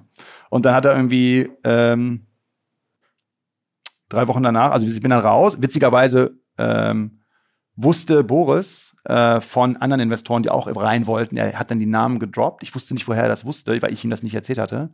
Ähm, und Bill war natürlich, okay, nee, wir sind besser als die anderen Investoren. Ähm, und dann hat äh, paar Wochen danach ähm, ähm, haben die dann investiert. Es war, ist, ist, auch vorher geleakt. Ich weiß nicht, wie es geleakt ist, aber irgendwie äh, die Wirtschaftswoche wusste es eine Woche, bevor wir es announcen wollten, dass er investiert hat, obwohl ich wirklich mit sehr wenig Leuten drüber geredet habe. Ähm, und war damals ja auch eine Riesendach. Er hat danach auch nicht mehr so viel in Tech-Startups investiert. Ja. Okay, meine, das heißt, du hast sozusagen das absolute All-Star-Lineup an Fonds und Namen bei dir. Alle sind überzeugt von der Company. Also ich meine, ich glaube, mehr geht eigentlich nicht mehr. Also ich treffe viele Gründer und das ist jetzt schon mit Bill Gates noch dabei und Benchmark und Excel und, und Peter Thiel. Es einfach, war das auch dein Ziel, so ein bisschen so eine krasse Creme de la Creme da reinzuholen? Ich glaube ehrlicherweise, ich habe ja auch mit vielen anderen gesprochen, in der Zeit auch mit deutschen Investoren. Ähm, und in der Zeit muss man ehrlicherweise sagen, und ich denke auch immer noch jetzt, äh, ich glaube, dass wir uns da doch nicht so geändert haben. Viele denken immer, wir haben uns sehr viel geändert, aber ich denke, wir sind schon noch weit weg. Dieses sehr, ich glaube an die Zukunft und ich investiere in etwas, wo die Chancen sehr klein sind, dass das wirklich was werden kann. Aber wenn es was werden kann, kann es sehr groß werden. Dass das einfach nur eine Denke ist, die du bei so Menschen findest. Ähm, und ich glaube, dass das eher so ein, auch klar wollte ich diese Leute haben, weil ich wusste, dass die das verstehen, was ich erreichen möchte. Äh, und zugleich war es auch eine Art Filter automatisch, dass du eigentlich nur mit so Leuten drüber reden kannst. Ich habe ja mit vielen deutschen namhaften Leuten gesprochen. Hat ja keiner investiert. Gut, Christian Vollmann war einer der wenigen early, sehr, sehr frühen Angels und dem ich das auch noch super danke, weil das war der, einer der ersten, oder der erste Angel äh, bei ResearchGate. Und ich meine, aus dem Rocket-Umfeld früher oder noch davor, ne? Genau. gemacht und sowas. Richtig. Und äh, Christian ist ein super Typ und ähm, der hat dann an geglaubt, das sind ja diese Momente, aber jetzt äh, gerade bei Risikokapitalgebern, die sagen, okay, jetzt gehe ich da rein, um, um, um das zu fanden, ähm, das, das sieht man halt eher nicht. Deswegen ist das eine so eine Auslese, die automatisch, glaube ich, so mit automatisch passiert, ob du willst oder nicht. Wenn man dich jetzt so sieht, oder ich habe ich hab dich ja schon ein, zwei Mal getroffen, vor allem auch auf Fotos gesehen, ist immer so Mütze auf, Hoodie, Trainingshose, Sneakers, also schon sehr erkennbar oder kurze Hose, sehr erkennbar locker, Freizeitlook-mäßig, schon so, schon auffällig. Ja. Ähm, war das dann auch so mit Bill Gates und so auch mal so immer straight derselbe Look? Ja, ich habe sehr früh mich gefreut. Ähm, das ist ja auch eine persönliche Entwicklung, wenn man dann irgendwann realisiert, ich kann das anziehen, was mir einfach, wo ich mich dann drin am wohlsten fühle. Ähm, das habe ich schon sehr früh in der ResearchGate-Phase meine, es gibt ja dieses berühmte Foto, wo, glaube ich, irgendwie äh, Frau Merkel den, Ah, ja. den, den, den, den Digitalrat damals der Bundesregierung vorstellt. Und das waren, glaube ich, zehn, ja, so Menschen aus der Digitalszene. Du warst einer davon. Ähm, und hast auch dann kurze Hose, Sneakers, alle so mit Anzug und Hemd und da stehst dann du so wie so ein Schuljunge mit, vom Auto, von Klamotten her. Aber es war, ist dir schon mal immer scheißegal.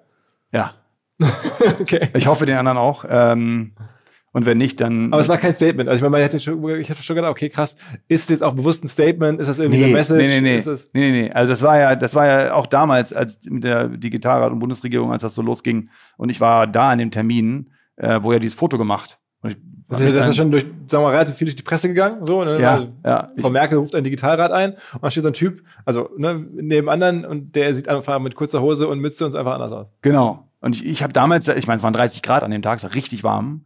Ähm, deswegen habe ich eine kurze Hose angezogen. Ähm, und dann bin ich, ich weiß auch noch, dass ich aus, aus der Sitzung rausgekommen bin und meine, ich gucke auf mein Handy, irgendwie so zig Anrufe von meiner Head of Comms, ähm, die sagt, ey, was hast du gemacht? Wir haben so viele Fernsehteams hier vor dem Office, äh, die wollen irgendwie alle mit dir reden. Ich so, warum? Ja, wegen der kurzen Hose. Ich so, was? Und dann wurde mir ehrlicherweise erst klar, was habe ich da gemacht? Also ohne, ich hätte es trotzdem gemacht. Also ich hätte es trotzdem gemacht, auch wenn ich gewusst hätte, was es passiert, was es bedeutet. Aber mir war vorher nicht klar, was es bedeutet. Ja, mein Vater hat mich dann angerufen. Ich weiß, das war lustig. Äh, mein Vater rief mich dann an. Es war, ich war überall, ne? ich habe das Fernsehen angemacht, RTL, irgendwie irgendeine Kniegeexpertin redet über mich, keine Ahnung. Es war halt überall war mal dieses Thema mit der Das kurzen Foto ist auch Hose. ziemlich ikonisch. Also Ja. es stehen ganz viele Menschen in, in, ja, in, weiß ich nicht, in Sakko oder Hosenanzug äh, nebeneinander und da geht so ein hochoffiziell und dann so ein Typ, der, also ist auch nicht mit irgendeiner schlichten Mütze, sondern so pink und, und Ja. so Neon. So, ja. Ja, ja, und mein Vater rief mich nur an und sagte nur so, warum? Ja. Ja, das war seine Frage. Aber ja. Aber Ähm. mit Frau Merkel, das scheint ja enger zu sein. Also die war jetzt schon mal hier, dann hat sie sich da einberufen äh, in den Rat. Gibt's das noch? Oder ist mit ihrem Ausscheiden dann auch das Gremium au- aufgehört zu existieren? Nee, das Gremium existiert noch. Ähm, wir warten da so ein bisschen gerade auf die Bundesregierung, was deren Pläne sind mit uns. Wir geben uns noch, also wir, wir würden alle noch weiterarbeiten. Ähm, ich glaube, wir haben sehr, sehr viel erreicht als Team. Ähm, wir haben ja auch äh, wirklich die verschiedensten Dinge gemacht, äh, über die Datenstrategie zu verschiedene Gesetzesänderungen, aber auch das Tech-Team, das, äh, was jetzt die Verwaltung digitalisiert, das haben wir mit initiiert. Da sitzen ja auch zwei vom Digitalrat, auch im Aufsichtsrat. Die Stefanie Kaiser ist jetzt da CPO geworden. Ähm, also das haben wir, da haben wir wirklich sehr viel bewegt. Ähm, ich denke, wäre gut, wenn Teile von dem Digitalrat, wenn nicht der ganze sogar, ähm, einfach bleiben würde, um Konstanz zu Wie, haben. wie bist du da reingekommen? Also hat Frau Merkel sich einfach an dich erinnert, weil sie mal hier war und dann irgendwie dachte, Mensch, der war ja ganz nett oder, oder wie kam das? Äh, Es ist lustig, ich wurde interviewt und ich wusste gar nicht, dass es ein Interview ist. Also ich wurde interviewt von dem Braun damals, dem Kanzleramtschef, und der Suda, der Katrin.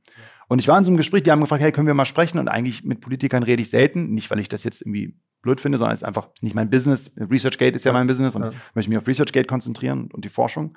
Ähm, und dann habe ich dieses Gespräch gehabt mit der Katrin Suda und mit dem Braun.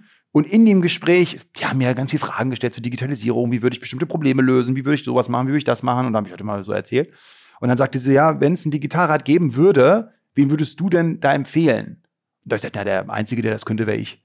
Aber ich, will, aber, ich, aber ich will nicht in die Politik, deswegen, deswegen Ganz müsst ihr unbescheiden. weiter suchen. Ja, ganz bescheiden, ja. Und da haben auch beide gelacht.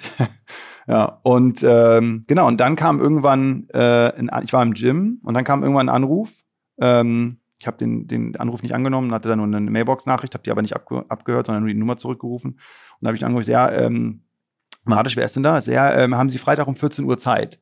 Und ich so, also, wer ist denn da? Wir können ja, müssen schon mal das Center absprechen. Keine Ahnung. Also, er hieß ähm, Bundeskanzleramt. Die Kanzlerin möchte mit Ihnen am Freitag um 14 Uhr sprechen. und ich, ah, okay, das kriege ich wahrscheinlich gemanagt. Ja.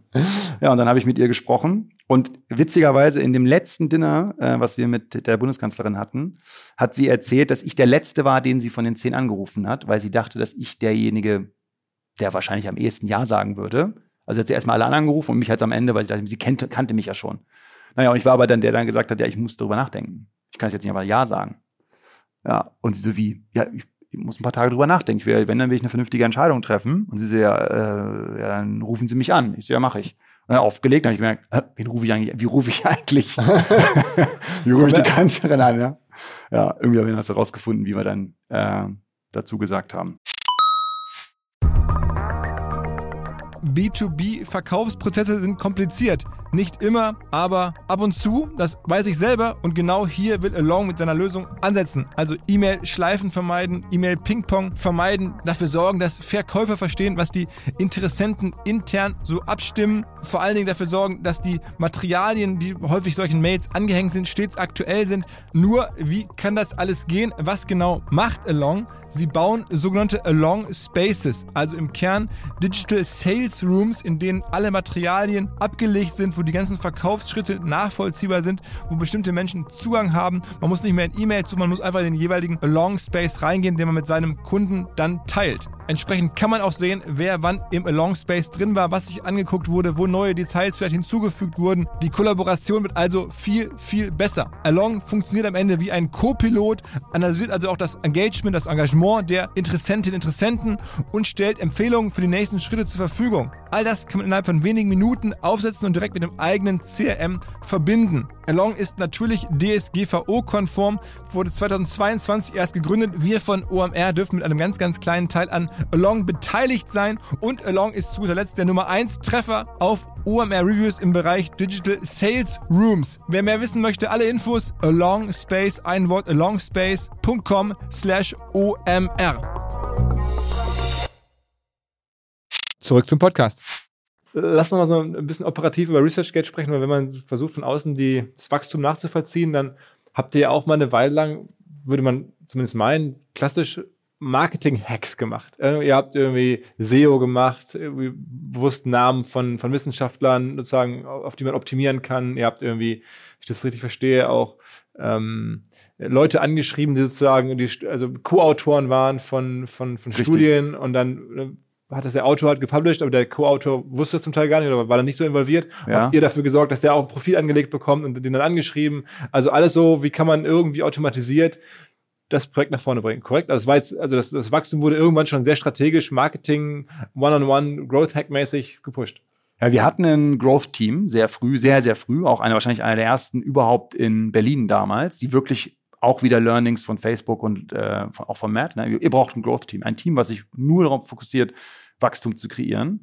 Ähm, und da haben wir unsere Co-Autoren-Invitations gemacht, ähm, bei dem der Wissenschaftler gesagt hat, ja, lade meine Co-Autoren ein. Ähm, und wir haben halt ein System gebaut, was die E-Mail-Adressen der Co-Autoren vorberechnet. Ja, weil wenn du sagst, wir haben ja, wir haben ja die, die, die Paper, wir haben die Leute, wir können am Ende des Tages vorhersagen, an welcher Uni diese Person ist. Das wiederum, wir haben ja Systeme auch gebaut, die verstehen, welche E-Mail-Adressenstrukturen da sind. Also konntest du dann ähm, die E-Mail-Adresse, ne? genau, wenn du Harvard oder EDU hast, weißt du, die haben immer erste Buchstabe vom First Name, Punkt, Last Name at Harvard oder EDU. Und das heißt also, die Leute mussten gar nicht die E-Mail-Adressen angeben. Die Leute sagten, ja, lad die Person ein. Und dann haben wir für diese Person die E-Mail-Adressen berechnet und dann nochmal demjenigen gezeigt, wollen wir die einladen? Ja, nein. Und das waren dann unsere Growth Hacks, die wir damals gemacht haben. Und SEO aber auch, ne? Wir haben SEO gemacht. Ähm, und das haben wir anders formuliert. Wir haben es sehr lange gar nicht gemacht und haben sehr, sehr viel Traffic bekommen. Und dann haben wir mit einem, ich weiß nicht, ob du Luc Levesque kennst, nee. ähm, auch so ein Superstar im SEO oder wahrscheinlich der, einer, der, der wurde, äh, äh, der war sehr lange bei TripAdvisor der Haupterfolg fürs SEO, äh, verantwortlich dafür. Der hat dann, ist dann von Mark geheiert worden zu Facebook und hat da ähm, die Kinder-Messaging-App gebaut und ist jetzt bei äh, Tobi bei Shopify. Ähm, und das ist ein SEO-Guru. Und der hat gesagt, Jungs, was ihr hier macht, äh, ist lustig, aber ich kann euch helfen, das noch, noch mehr nach vorne zu bringen. Was hat er gemacht? Äh, der hat uns äh, erstmal geholfen, ein komplettes Framework aufzubauen für Testing. Ähm, also wie baust du Testing, also AB-Tests, also, One, also nicht nur AB, sondern ABCDE-Tests im Traffic auf? Wie baust du Traffic-Tests auf? Ähm, wir haben ein eigenes Framework selbst gebaut. Wir haben wirklich sehr, sehr viel damals auch selbst gebaut, wofür es heute Solutions gibt. Ähm, ähm, aber auch immer noch, die wir selbst benutzen jetzt, die wir selbst optimieren. Ähm, und dann haben wir angefangen, Traffic Experiments zu machen ähm, und konnten dann im SEO-Bereich sehr genau verstehen, was funktioniert, was funktioniert nicht, bevor wir es einfach ausrollen. Und dann haben wir das ähm, sehr strategisch äh, aufgesetzt. Ja. Okay, was gab es noch einen weiteren Hack so oder waren das die beiden größten? Das waren die beiden größten Hacks. Ähm, ich glaube, was nee, nee, es gibt noch einen Hack, der ich würde sagen, der der der wichtigste Hack, den wir gemacht haben für ResearchGate und wahrscheinlich einer der schwierigsten oder vielleicht die die schwierigste Entscheidung, die ich durch pushen musste, sowohl in meinem Gründerteam als auch dann später im Aufsichtsrat. Das war im Februar 2012, weiß ich auch noch ganz genau. Ähm, wir hatten damals, als wir ResearchGate gegründet haben, konnte sich halt jeder anmelden, weil wir ja nur Forschern erzählt haben, das ist ein Produkt für Forscher, komm doch, melde dich an. Und ähm, so um 2012 herum, als wir die ersten News so, ne, TechCrunch spricht über uns oder du bist auf einmal auf der New York Times Frontseite. Damals waren wir auch auf der New York Times wirklich einen Riesenartikel gedruckt, sowohl als auch online. Und auf einmal ähm, melden sich ganz viele Nichtforscher an, also Patienten zum Beispiel. Ne? Ähm, und ich merkte so, boah, das Produkt wird immer, das wird zu dem, was ich nicht, nicht will. Wie bitte? Wird beliebiger. Beliebiger, genau. Es wird eher eine, es wird verwässert. Ja. Und ähm, ich weiß, okay, wir müssen äh, Registrierungslimitierungen machen. Du kannst dich nur anmelden, wenn du eine E-Mail-Adresse hast von einer Uni, die wir bei uns in der Datenbank haben. Wir hatten natürlich noch nicht alle E-Mail-Adressen damals. Da haben wir gesagt, okay, die müssen wir manuell einsammeln. Ähm, das heißt also, wir haben dann ein Institut, also einen Institutionsgrafen selbst aufgebaut, manuell. Ähm, auch eine, würde ich sagen, einer der wichtigsten Growth Hack, wieder Qualität vor Quantität. Ähm, haben wir äh, diesen Instituts Institutionsgrafen mit den E-Mail-Adressen, mit den Departments, mit den Strukturen, haben wir alles manuell aufgeschrieben und eingebaut in unser System. Äh, jetzt können die Nutzer das teilweise dann auch mit verändern, aber früher war das ist immer noch ein Großteil unseres Institutionsgrafen, die wir im Hintergrund haben. Und dadurch haben wir dann gesagt, okay, du kannst dich nur anmelden, wenn du eine Adresse hast, die wir gewitelistet haben. Sonst you can request an account. Und wenn du einen Request Account hast, musst du uns Informationen geben und dann gucken wir, ob du rein darfst oder nicht. Vielleicht bist du ja auch ein Corporate Researcher, dann darfst du auch rein oder ein Governmental Researcher, dann darfst du auch rein. Aber wir müssen uns das immer angucken. Wir haben auch sehr sehr bekannte Leute immer abgelehnt, irgendwie Präsident von Kolumbien, der sich anmelden wollte, aber ist ja kein Forscher, kommst halt nicht rein. Das heißt also, wir haben dann das war meiner Meinung nach und nicht nur meiner, auch von einer, das war die wichtigste Entscheidung, die wir als, als Organisation durchgeführt also haben. Äh, Ein Schritt zurück. Okay. Ein Schritt zurück. Wir sind von damals zweieinhalbtausend Anmeldungen am Tag auf 15 wieder runter. Und ähm, das natürlich hört sich erstmal, da kriegst du erstmal einen Herzinfarkt, wenn du das siehst. Aber es hat uns gezwungen zu sagen, okay, wie können wir qualitatives Wachstum bekommen? Die Leute, die wir wirklich wollen. Ähm, das hat dann zu den jeweiligen Strategien dann auch geführt, die wir gerade besprochen haben kriegst du ja manchmal Druck, dass sagen mal, auch die ganzen Investoren und die, die Leute, die jetzt sozusagen um sich herum sind, dass die noch mehr erwarten, dass es noch schneller erwarten, weil ich meine, das ist ja schon eine Weile unterwegs, die Firma. Also Umsatz haben wir mal gesprochen, aber auch so generell als Produkt oder ist man zufrieden mit dem Investment oder, oder ist so für so ein, ich meine, so ein, ist der Zyklus nicht schon auch zu lang? Genau, und das ist das Spannende, wenn man so Investoren hat wie Benchmark, wie Founders Fund, wie Bill Gates, wie Goldman, die ja auch investiert haben, oder Ashton Kutcher, sind ja noch ja, weiter. Okay, die sind auch noch alle das, okay, das ist. Es sind halt noch ein paar, paar mehr also Namen. Also Goldman hätte ich noch gewusst, aber okay, Ashton ja, Kutcher auch noch, okay. Genau, noch ein paar, dann ähm, äh, hier, wie heißt der, Joshua Kushner, der von äh, äh Thrive Capital. Ja, äh, also der Bruder des ehemaligen äh, Schwiegersohns, ja. Genau, genau. Ähm, und das, das, das Spannende ist, dass alle Leute akzeptiert haben, dass es ein Long Game ist, was wir hier spielen. Und ich würde auch behaupten, dass die meisten Unternehmen so denken sollten, wie wir gedacht haben und wie wir auch den Luxus hatten, so arbeiten zu dürfen. Ähm, wir sehen Dinge, die sehr schnell kommen, verschwinden auch sehr schnell wieder. Und ähm, es gibt wenige von den Dingen, die wirklich schnell kommen, auch wirklich bleiben. Äh, weil natürlich du schaffst es nur wirklich Wert zu kreieren, wenn du dir die Zeit gibst als Unternehmen. Und den, den Luxus hatten wir und deswegen haben wir ein Produkt, was die nächste Evolutionsstufe der Wissenschaftswelt, und da kommen wir gleich zu, ähm, also es wird alles verändern. Alles. Wir haben, wir haben ja die, wir haben, also kurz zu den Verlagen als Beispiel. Weißt, wir haben ja irgendwie die Verlage, die uns nicht mögen, ähm, und, äh, oder ein paar von denen, die uns nicht mögen. Und wir entwickeln uns, wir entwickeln uns immer mehr zu einer Art Spotify für Wissenschaftler. Ne, es gibt ja die Artikel und du willst nicht an 15 verschiedenen Orten die Artikel dir zusammensuchen, sondern du willst Leuten folgen und du willst die Artikel dann da auch äh, ähm, lesen.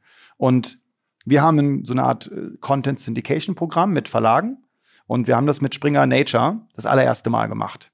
Und Springer, ähm, ähm, und das habe ich wirklich vielen, vielen Dank an Daniel Eck, der Gründer von Spotify, der mir da geholfen hat, die strategischen Elemente zu verstehen. Wie schaffen wir es jetzt, die Distributionsengine, wenn das Wort irgendwas bedeuten könnte im Deutschen, eine, eine Verteilungsengine zu werden für wissenschaftliche Inhalte an die Forscher.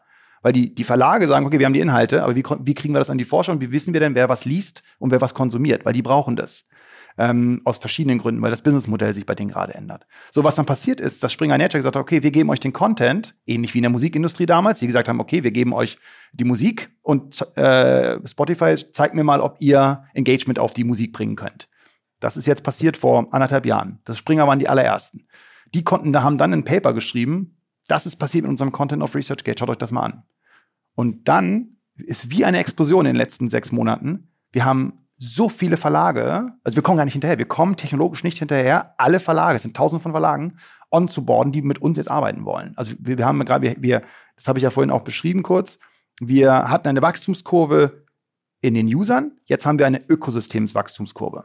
Und äh, die Verlage sagen jetzt, okay, äh, ResearchGate ist die Plattform für alle Forscher geworden, äh, um äh, in der Zukunft, äh, Open Access kommt ja, ich weiß nicht, ob der Begriff das was sagt, aber Open Access kommt, da geht es um den Forscher. Wir müssen die Inhalte zu ResearchGate bringen und ResearchGate wird die zentrale Plattform werden für Forscher, um ihre Inhalte zu finden, die relevant für sie sind. Und sie geben uns die Inhalte jetzt und äh, wir arbeiten, wir, wir, wir announcen ja wöchentlich äh, neue Verlage, die ihre Inhalte mit uns syndicaten. Ähm, und das ist darauf haben wir gewartet. Das hat Matt, ich weiß noch genau, wie ich mit Matt erst äh, ähm, vor einer Woche wieder, ich bin ja mit dem sehr eng, wir sind ja sehr befreundet jetzt, gesprochen haben. Also, man, we were waiting for this. This is exactly the moment. Und wenn jeder Standardfonds hätte vor vier Jahren verkauft, bei dem, an dem Peak, an dem User-Peak, an dem wir waren.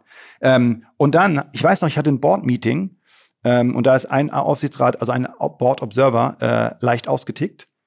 Und ich habe gesagt, meine Aussage war damals im Board, ist jetzt vier Jahre her. Ich so, the next two years, the only thing we have to do is to survive. Der, ist, der Typ ist vollkommen ne, aus ne, Wachstum und wir müssen weiter. Ich sage, wir müssen einfach nur überleben. Das ist die einzige, das Wichtigste, was wir als Unternehmen jetzt schaffen müssen, die nächsten zwei Jahre. Wir müssen überleben. Wenn wir das schaffen, dann wird sich alles ändern. Und das sehen wir jetzt. Wir haben überlebt, in Anführungsstrichen. Und jetzt sehen die Verlage, krass, das ist die Plattform, wir müssen mit den, wir wollen mit denen arbeiten, nicht müssen, wir wollen mit denen arbeiten. Wir kreieren Wert für die Verlage, wir und die Verlage kreieren Wert für uns. Ähm, und wir werden jetzt zu der zentralen Plattform für Inhalt Verteilung. Warum wusstest du das so genau mit den zwei Jahren? Also wie, was, war das? Gefühl. Einfach. Einfach nur ein Gefühl. Ich, ich, also es gab keine Rechtsprechung, dieses Open Access, von dem du gerade. Nein, also Open Access gibt es ja schon lange, aber es war, kam dann äh, irgendwann, dann in den zwei Jahren, kam dann auch die äh, von, den, von den ganzen Funding Agencies, auch Bill Gates, Bill Melinda Gates Foundation, die sagen, wenn wir euch Geld geben, äh, als Forscher, müsst ihr Open Access publizieren. Open Access bedeutet, dass du etwas veröffentlichst und jeder kann, darf das lesen. Also jeder darf in der Welt diesen Inhalt lesen. Ähm, in der alten Welt, in einem alten Businessmodell ist es ja so, dass die Verlage Inhalte von den Forschern bekommen, sie bundeln sie in Journale und diese Journale werden dann verkauft. Und dann hast du sozusagen, du, du bezahlst für Access in dem alten Modell. In dem Open Access Modell zahlst du for Publishing. Ne, also du sagst, ich zahle jetzt zweieinhalbtausend Dollar und dann darfst du da publishen. Ähm, früher war es so, publizierst mehr oder minder kostenlos und der Verlag verkauft an die Universität eine Subscription zu den Journalen. Und das Businessmodell hat sich jetzt geändert. Sie müssen es anpassen. Jetzt gab es vor einer Woche eine neue äh, Announcement vom, vom Weißen Haus, dass bis 2025 äh, alles Open Access publiziert werden muss. Das heißt also, das Businessmodell macht eine 180-Grad-Drehung. In eure Richtung. In unsere Richtung. Weil jetzt geht es nämlich, vorher war der Customer, an den du das verkaufst, die Bibliothek. Der Forscher war mehr oder minder egal. Jetzt aber ist der Customer der Forscher. Der Forscher muss sagen, du musst sagen als Forscher, oh, ich will in dem Journal publizieren oder in dem Journal publizieren. Und jetzt ist nämlich so, dass Springer nachweisen konnte, dass, äh, und dann komme ich zum Ende, ähm, dass Springer auch nachweisen konnte und viele andere Verlage auch, wenn du willst, dass der Forscher bei dir publiziert, musst du es schaffen, dass der Forscher oder die Forscherin ähm, mehr deine Inhalte liest. Also wenn du, sagen wir mal, in äh, Journal of Virology publizieren möchtest und die das erhöhen möchtest, diese Likelihood als Verlag, dass du sagst, oh, äh, der IAD soll da drin publizieren, dann muss ich es schaffen, dass der IAD ganz viel vom Journal of Virology liest. Bedeutet also, die Verlage müssen uns unsere Inhalte geben, äh, deren Inhalte uns geben. Also es ist gerade, ich, wir werden wahrscheinlich in zwei, drei Jahren, wenn wir zurückblicken und sagen, das war ein, ein Pivotal Moment in der gesamten Wissenschaftswelt, was da passiert ist, was jetzt gerade passiert. Es gab auch diese, diesen Score, den ihr gebaut habt, ne? dass man sozusagen sehen kann, wie ja. viel, also so Profile, wie oft wurden Profile angeschaut am Anfang und dann irgendwie, wie oft werden bestimmte Publikationen gelesen, wird da auch von euch angezeigt. Also ihr macht doch so ein bisschen so diese ganze Mechanik von sozialen Netzwerken, Followerships, irgendwie, all das, also Eitelkeiten am Ende zu bedienen, all das macht ihr auch. Ne? Ja, machen wir auch. Wir hatten einen RG-Score für sehr lange Zeit. Ja. Den haben wir äh, vor einer Woche erst äh, beerdigt und haben einen neuen Score gelauncht, der heißt Research Interest Score, ist jetzt auch noch nicht announced, wird, glaube ich, heute announced. Ähm, und der Research Interest Score ist eine komplett neue Art des Berechnungs, wie wir nicht Qualität der Arbeit messen wollen, sondern Interesse an einer Arbeit. Also, weil Qualität einer Arbeit zu bemessen, kann man mechanisch nur, nur limitiert, wahrscheinlich vielleicht in der Zukunft sogar besser.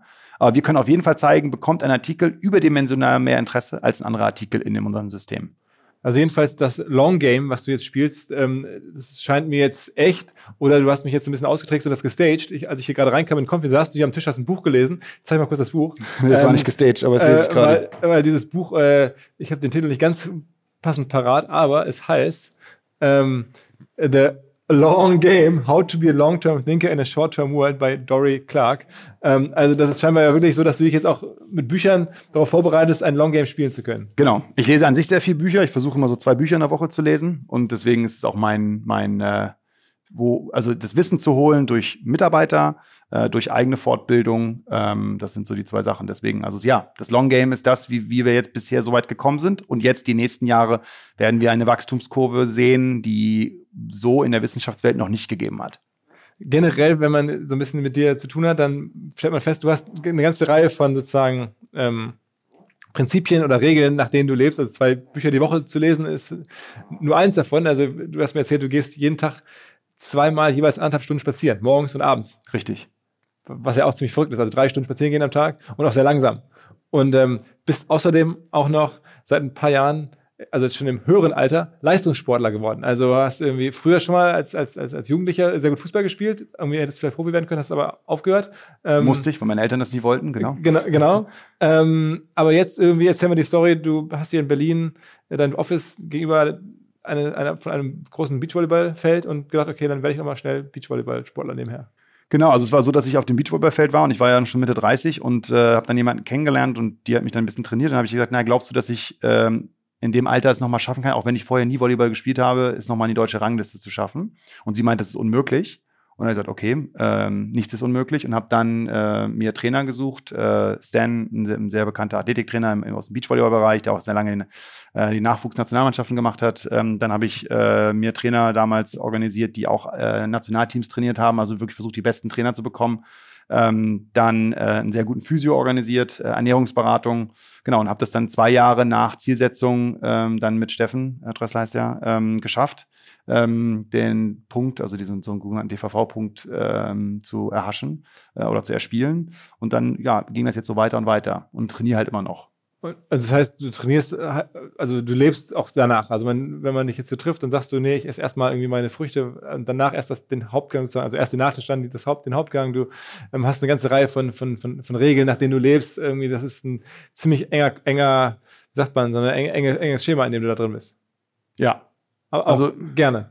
Sehr gerne sogar. Also ich glaube, dass das, ähm, ich versuche die Sachen, die mir Spaß machen, in mein Leben irgendwie zu integrieren. Ich ähm, wie gesagt, ich lese sehr gerne, ich äh, spiele Schach, äh, ich spiele auch äh, lange auch Spiele online gespielt, also StarCraft lange gespielt. Auch damals, als ich noch Kind war, habe ich das, habe ich das ähm, halb pro gespielt.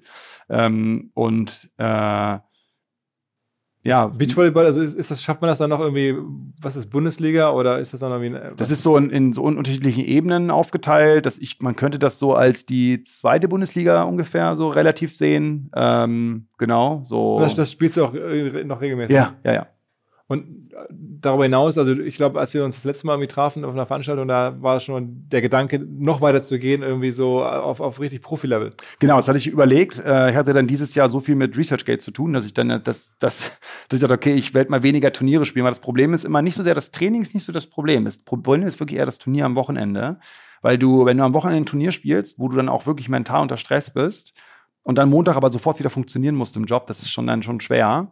Und dadurch, dass ich gemerkt habe, dass gerade bei ResearchGate so viel los ist und die Industrie gerade so in, in, in einem Wandel ist und wir mittendrin, äh, dass ich sehr viel Zeit investiert habe, lieber in ResearchGate als jetzt in Beachvolleyball. Aber ich trainiere immer noch sehr hart. Ähm, du lebst danach. Also ich meine, das ist jetzt ja. irgendwie äh, der vollkommene Sport-Lifestyle. Genau. Also, also jeden Tag irgendwie Sport machen. Genau. Sonntag ist frei. Sonntag ist der einzige Tag, an dem ich nur spazieren gehe. okay. und ich meine, wenn man das so hört, dann hast du mittlerweile auch eine, ordentlich so Netzwerkpflege. Ich meine, mit dem du so alles zu tun hast, Matt Kohler ist jetzt ja sozusagen auch eine der wirklich krassen Figuren da im Silicon Valley, mit dem scheinst du relativ regelmäßig zu tun zu haben. Jetzt hast du mir gerade erzählt, Ende des Jahres irgendwie bist du in der Jury für den Breakthrough-Preis, also eine, so ein großer Preis, der verliehen wird unter anderem von Mark Zuckerberg, ähm, wer ist noch dabei? Äh, Sergey Brin, Jack Ma, also schon, Juri Milner. Genau, die haben sich als Juror ausgewählt, genau. um da sozusagen die Wissenschaftler des Jahres, den Top-Wissenschaftler des Jahres zu Richtig, führen. genau. Ähm, ja. Also ich, ich mache keine aktive Netzwerkpflege, muss ich ehrlicherweise sagen. Also ich glaube, das ist eine Dinge, die die Leute äh, Du wirst es auch sehen, ich habe jetzt Social Media mache ich sehr wenig. Äh, das nie so, das finde ich eher, äh, muss man ein bisschen vorsichtig sein, dass man sich da nicht verliert. Und deswegen habe ich das immer weniger gemacht und auch sehr, sehr wenig gemacht, auch Instagram sehr wenig gemacht und so. Ähm, da poste ich, bin ich auch froh, dass ich nicht so viele Follower habe, ehrlicherweise, weil es sind auch Leute, die ich alle kenne und mit denen ich irgendwie äh, eine gute Beziehung habe. Ich habe nie aktives Networking so in dem Sinne gemacht. Ich habe immer Leute gemacht, die mich interessieren, sowohl entweder im Sport oder ähm, im, im, im, außerhalb des Sports oder im Arbeitsbereich. War da immer sehr vorsichtig. Also Daniel Eck zum Beispiel, wenn du sagst, der hätte da geholfen ähm, bei der Entwicklung der Plattform. Wie kommt das dann? Und dann, dann, rufst du den Matt an und sagst, hey, kannst du mir ein Intro machen zu Zum Beispiel. Oder ich, ich kenne dann Leute, die ihn kennen und dann rufe ich den an und sage, hey, könntest du mir den den vorstellen? Oder hast du einen Weg zu der Person? Dann fragen die, warum? Und dann geht's auch, weiß ich auch immer, wofür. Und so funktioniert meiner Meinung nach Networking, wenn man das überhaupt machen möchte, was ich davon nicht so viel halte, eigentlich am besten, wenn es wirklich einen Zweck gibt. Weil es ist das Schlimmste, was du, ich meine, ich kriege ja auch dann E-Mails von Menschen, die dann sagen, hey, wie wäre es, wenn wir uns mal zusammen zum Kaffee treffen? Weil das ist das Schlimmste, was ich mir vorstellen kann, äh, mich mit irgendwem jetzt zu treffen für einen Kaffee, einfach so. Äh, warum? Ja, ja. ja. Ähm, und wenn das Rumhängen das der Zweck ist, ja, das kann man dann machen, aber das suche ich dann lieber mit Freunden aus, die mich dann schon ein bisschen kennen. Wenn aber wirklich einen Zweck gibt, die sagen, hey, ich möchte das oder jenes tun, ähm, also zum Beispiel investiere ich ja auch so gut wie gar nicht äh, in ein Unternehmen. Ich habe in eins habe ich investiert mal äh, vor pff, schon lange her. Data Artisans, die sind auch verkauft von Alibaba für für ganz gutes Geld. Das habe ich einmal gemacht, ein CEO betreut, das ist erfolgreich gewesen. Ich okay, interessant, spannend, äh, will trotzdem wieder auf ResearchGate konzentrieren. Hast du schon Anteile an ResearchGate auch verkauft? Nee, ganz wenig, ganz, ganz früher mal. Aber meiste halte ich noch. Ganz, ganz viel. Wie, wie viel Götter 99 Prozent erhalte ich noch von den Anteilen von damals. Also das heißt, wie, wie viel Prozent sind das dann? Ah, darüber rede ich nicht. Niemals. Aber also ich meine, jetzt hast du ja schon die ganzen großen Investoren drin, also die werden das ja auch nicht machen für drei Prozent, sondern. Nee, ähm, aber die Bewertungen waren immer ganz gut in Relation zu das heißt, dem, wie wir. Man darf davon ausgehen, so 20, 25 Prozent gönnen dir mindestens noch. Nee, nee, nee, weniger. Weniger, weniger als das. Aber. Weil es sind ja auch schon 80 Millionen reingeflossen, größer? Nee, mehr. Äh, über 100 Millionen und äh, was offiziell ist, über 100. Ähm, Genau. Und es ist, okay, ist also inoffiziell noch ein bisschen was reingeflossen. Ähm, ja, dann, wir reden, ich, ich habe nie so gerne über diese Zahlen geredet. Du wirst ja wahrscheinlich auch gesehen haben, dass wir diese große Runde, die damals für Berlin wahrscheinlich mit einer der größten Runden überhaupt waren in 2015, 16 mit, glaube, knapp 55 Millionen, die wir damals geraced haben, was ja heutzutage irgendwie nicht mehr so groß ist, vielleicht jetzt aber wieder größer wird mit der ganzen äh, ja, Krise und so. Aber damals, das war ja, da hätte jeder andere Gründer hätte wahrscheinlich gesagt, boah, da mache ich jetzt ein riesen Announcement raus. Ähm, das haben wir nicht gemacht, weil ich immer das ist ja keine News. Also ich, ich finde, das ist am Ende, was ist das für eine News? Ne? Also für mich, ist, ich will über die Forschung reden, ich will über reden, was die Plattform kreiert, was, also mein Traum ist, äh, eine Maschine zu bauen, die automatisch Wissenschaft macht. Weißt und da, da sind wir immer, kommen wir immer einen Schritt näher ran. Wir haben jetzt äh, die größte Datenbank an wissenschaftlichen Informationen, die die Welt je gesehen hat. Wir sind größer als jede Bibliothek dieser Welt, als alle Bibliotheken zusammen. Ähm, wir haben, ähm, wir haben die äh, größte Plattform, wo Menschen, also wo Wissenschaftler sind und jeden Tag Ergebnisse teilen. Wenn man jetzt drüber nachdenkt, was man damit machen kann, dass wir automatisch sagen, wir analysieren jetzt automatisch alle Alzheimers-Daten, vergleichen die mit den Multiple Sklerose-Daten. Ich bin sicher, dass wir was finden werden, was kein anderer finden kann. Auch nicht Google finden kann, weil wir die Daten haben. Ist Google Scholar so der größte Wettbewerber? Ja und nein, weil die sind ja nur eine Suchengine und die haben ja die Inhalte nicht, sozusagen. Also du musst ja immer, du wirst ja von Google Scholar einfach irgendwo hingeleitet. Bei uns, wir haben ja die Inhalte auf unseren Servern. Das ist dann schon nochmal anders. Und äh, ansonsten würde mir noch Twitter einfallen. Es gibt ja auch eine relativ Twitter, ja, aber auch, Twitter, ne? ja, aber es ist trotzdem auch klein in der Wissenschaftswelt. Man denkt immer, es ist groß, wenn man Twitter rumhängt, dass das viele Wissenschaftler nutzen. Aber wenn du dann in der Wissenschaftswelt wiederum guckst, ist das eine kleine Gruppe von Forschern, die das verwendet. Also so Konkurrenten gibt es so nicht mehr. Es gab am Anfang so zwischen 40 und 50 Konkurrenten, als wir gestartet sind. Und die sind alle ähm, verschwunden. Es gab noch damals noch Academia.edu. Die sind jetzt, die werden jetzt aber gerade ein Verlag. Also die wollen ein Open Access Verlag werden. Und, und äh, sag mal, ähm, ihr seid jetzt auch seit neuestem profitabel, hast du mir erzählt, ne? Genau, aber das habe ich noch keinem erzählt. Das ist das erste Mal, dass ich es gesagt habe. Glückwunsch. Also ja, schon letztes Jahr, genau, war lustig, ja. und das ist jetzt auch, das bleibt auch so. Also ihr braucht auch kein Funding mehr. Das ist dann, also eine profitable Firma braucht ja kein Funding und jetzt, du willst ja deinen Anteil auch nicht weiter verwässern ohne Not. Also dann, das, das bleibt jetzt so und irgendwann kommt dann vielleicht ein Exit oder ein IPO oder sowas. Genau, ich hoffe mal ein IPO, ja. Ähm, Und da braucht man wahrscheinlich dann schon irgendwie ein paar hundert Millionen Umsatz oder so? Nee, brauchst du nicht, ne? Du brauchst, glaube ich, äh, also die, die magische Grenze für so High-Growth-Startups, um public zu gehen, sind so 100 Millionen. Ne? Und dann musst du aber äh, nicht nur 100 Millionen haben und dann Wachstum von 1% haben, dann musst du schon so plus 30, also 30 Prozent Wachstum mindestens die nächsten 5, 6, 7 Jahre vorzeigen da können. Da können sie in den nächsten Jahren so reinwachsen. Genau, äh, auf jeden Fall. Also, äh, ich will nicht super optimistisch, ist schwer, weil ich ein sehr optimistischer Mensch bin, aber es wäre schon komisch, wenn wir das jetzt nicht hinkriegen würden, würde ich sagen. Okay, okay, okay. Aber wir werden es auf jeden Fall sehr, sehr gerne ähm, beobachten. Ich meine, nach der ganzen Geschichte, ich glaube, jeder, der es jetzt gehört hat, bleibt dran und wird es nicht vergessen. Ähm, was für ein Typ, was für eine Firma, ähm, was für eine Story hier aus Berlin. Ähm, bist du im Nachhinein froh, dass du in Berlin bist oder wärst du lieber in den USA mit der Firma? Äh, also für die frühe Phase glaube ich, war Berlin sehr gut. Ich merke, wir haben jetzt ein unglaubliches Team, aber das war hart, dieses Team zu finden, ne? weil du, du baust ja was auf, was es so noch nie gegeben hat. Also vieles von dem sind komplett neue Dinge, wo du nicht nur du selbst etwas entwickelst, was Neues, sondern du musst den Kunden auch etwas ranbringen, was komplett Neues. Und so eine Denke findest du hier schwieriger. Deswegen haben wir auch äh, wenn du in mein Leadership-Team schaust, bin ich der einzige Deutsche. Ja, bin ich der einzige Deutsche. Das sind größtenteils Amerikaner, Engländer, Australier. Mit syrischen Wurzeln. Ne? Mit syrischen Wurzeln, genau. Meine Eltern kommen aus Syrien, genau. Also Deutsch. aber ja. du bist schon aus Wolfsburg. Ja. Aus Wolfsburg, super Stadt. Denke ich. Und das ist aber dein Lebensprojekt. Also, wenn das durch ist hier, dann, oder das machst du und dann ist, guckst du dir was anderes Lustiges, aber keine Firma mehr.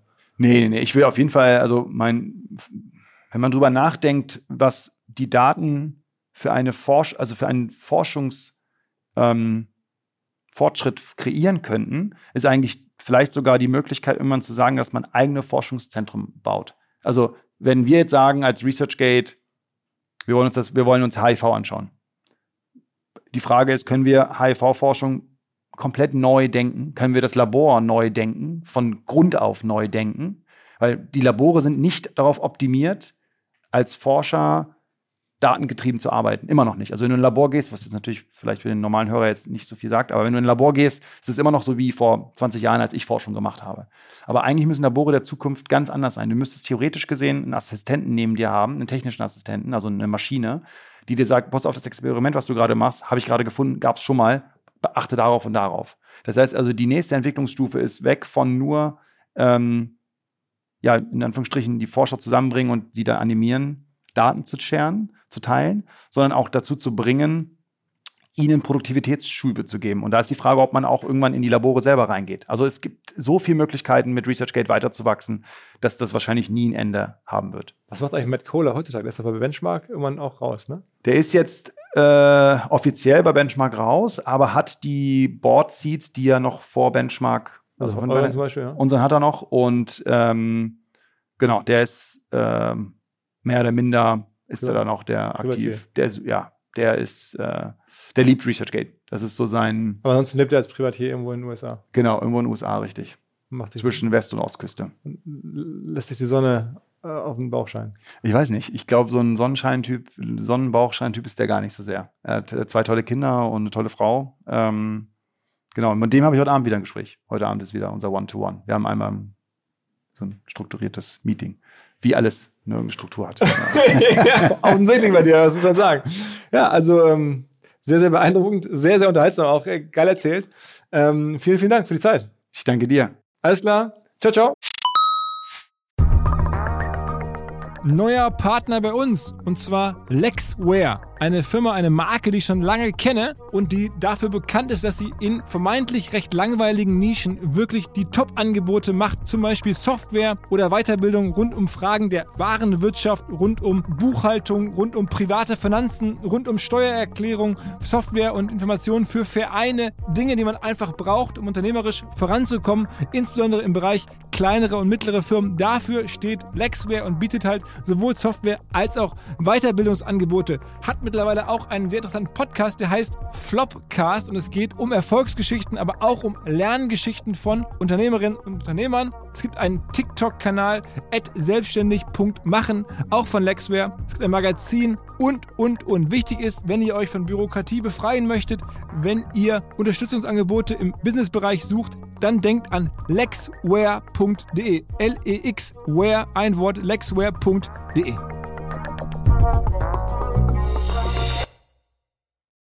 Zurück zum Podcast. Dieser Podcast wird produziert von Podstars bei OMR.